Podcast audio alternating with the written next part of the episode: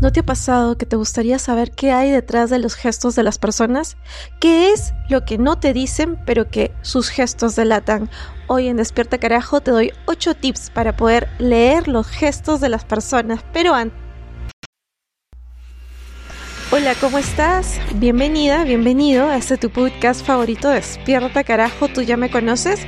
Yo soy Lorena y en este podcast hablamos de todo, absolutamente todo lo que se nos dé la gana de hablar. Y tú, Sí, claro, obviamente tú vas a escuchar sí y solo sí te da la gana de escuchar, pero quiero que recuerdes que igual este podcast está hecho para ti, para mí, para todo el mundo, con mucho, pero con mucho cariño, porque tú y yo somos los seres humanos más especiales del mundo entero.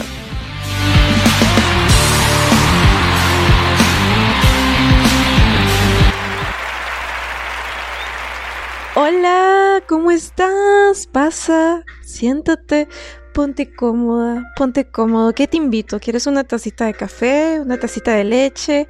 ¿Quieres por ahí tus galletitas? Pasa, siéntate. Hoy día vamos a ir directo al grano.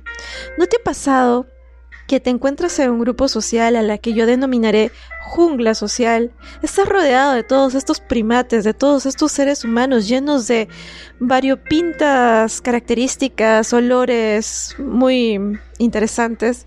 Y de pronto Quisiera saber qué esconden sus gestos, qué hay detrás de aquello que no te dicen. Hoy en Despierta Carajo, en Descubre lo que no te dicen las personas, te voy a contar cuáles son estos ocho tips que te van a permitir saber qué es lo que hay detrás de esos gestos.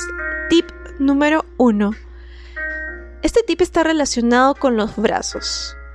Cuando encuentras a una persona que está cruzada de brazos, quiero que te pongas alerta, porque esto solo quiere decir que esta persona solo tiene pensamientos negativos, está reticente y no le interesa lo que tú le tengas que decir porque está a la defensiva. ¿Y de dónde viene este tip? Bueno, este tip viene de cuando éramos niños. Cuando éramos niños nosotros teníamos miedo de algo, por ejemplo una araña, y nos escondíamos detrás de las faldas de nuestra mamá y gritábamos, mami, mata la araña. Y ella se tenía que hacer cargo. Pero cuando nosotros crecemos, ya no tenemos a esas faldas de esas mamás sobreprotectoras, tenemos a nuestros brazos cruzados. Entonces, ¿qué hacemos? Cuando algo incomoda a una persona o cuando algo nos incomoda, tendemos a cruzarnos de brazos como una forma de generar autoprotección y barrera. Es por eso que en las grandes conferencias los ponentes brindan de algún modo eh, folletos o souvenirs para que estas personas tengan una actitud aperturada, porque recuerda que los gestos van acompañados de los pensamientos. Los gestos obviamente son subconscientes, las personas no se dan cuenta de que son inconscientes. Son inconscientes porque las personas no se dan cuenta que los están realizando. Tip número 2. Este tip le voy a denominar la cremallera rota, o sea, el cierre roto. Es cuando Em, se presenta mucho en los hombres, ¿no? Los hombres usan el pantalón con el cierre en la parte de adelante, la parte que, que protege sus partes íntimas, esa parte que llevan al baño y luego sacan el aparatejo para poder ser más versátiles y prácticos. Pues bien, si un hombre se lleva las manos a esa parte, eh, ya sea, y, esto se ve mucho en las presentaciones, ¿no? Ves a un hombre, ah, sobre todo en las presentaciones protocolares, que tienen las manos allá adelante. ¿Qué significa? Significa que esta persona está nerviosa y está usando eso como un mecanismo para generar mayor seguridad. Siente que tiene que protegerse, siente inseguridad. Es la protección que tendría un ser humano frente a un ataque frontal, solo que es un una expresión inconsciente. No sabe, pero tú ya sabes. Cuando veas a una persona que está así, esa persona tiene miedo, está intentando protegerse y se siente insegura y nerviosa.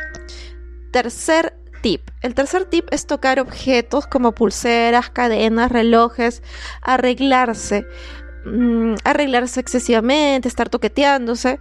Esto ocurre mucho entre los famosos cuando buscan aparentar una actitud calmada. Entonces usan esto como una forma de barrera porque les da una sensación de seguridad. Entonces, cuando tú veas que una persona está jugando con su reloj, que está así tocándose la cadenita, que se está arreglando el cabello, que, que, tiene algo en la mesa y lo está toqueteando, ¿no? Que, por ejemplo, le dan la carta y hasta que la toca la carta. Ten por seguro que esa persona es una persona insegura, ansiosa y tímida y que está vulnerable. ¿Sí? Solo quiero que sepas eso. El tip número 4. Vamos con el tip número 4. Las personas, sobre todo las mujeres, usan esto, también pueden ser los hombres, usan barreras. Por ejemplo, ¿cuáles, ¿cuáles son los elementos que hacen este rol de barreras? Un bolso, flores o cualquier objeto que ellas puedan colocar delante suyo a fin de em, impedir el contacto con la otra persona o las otras personas. Estas flores o este bolso que ellas usan adelante lo usan a manera de protección, como una manera de seguridad y eso las hace sentir mejor en una situación de tensión. Es una pantalla de seguridad y lo usaba mucho la princesa Ana de Inglaterra. Entonces, ya sabes, cada vez que te encuentres una persona que trae un bolso, que trae flores o que trae algo adelante, esa persona está insegura. Si tú le quitas eso, la vas a mover.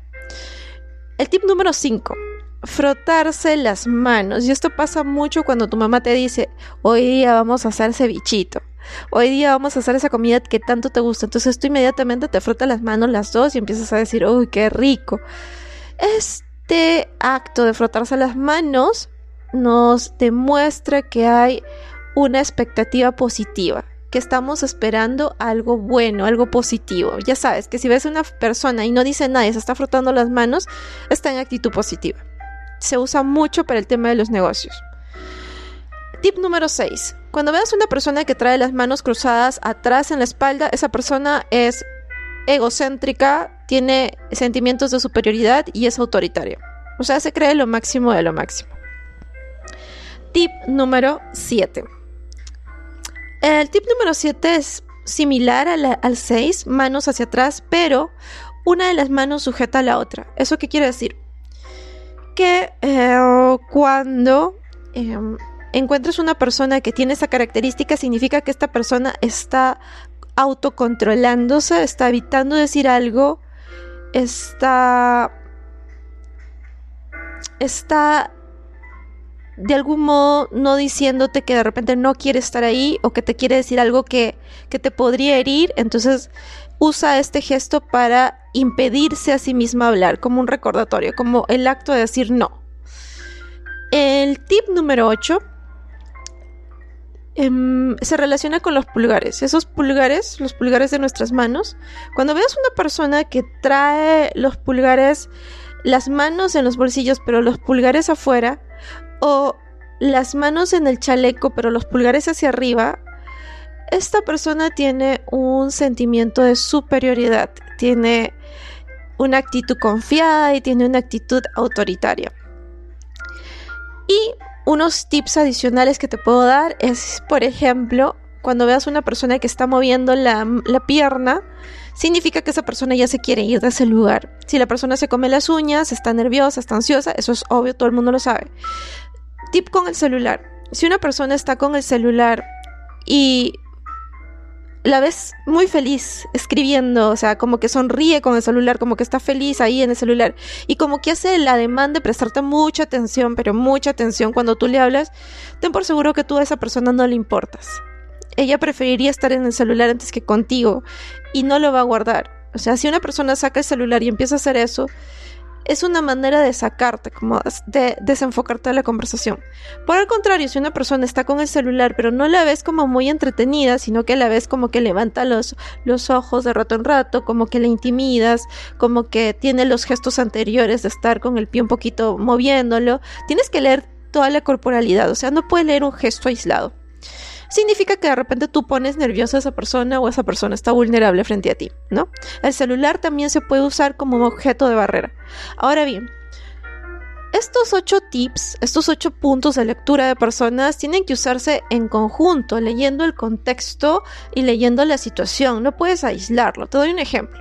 Si tú quieres usar el tip 1, que es cruzarse de brazos, y lo quieres usar en una ciudad en donde hace frío y esta persona no trae suéter, no trae una chaqueta para abrigarse, es obvio que tiene frío y que por eso se está cruzando de brazos, no es que esté en una actitud eh, reticente.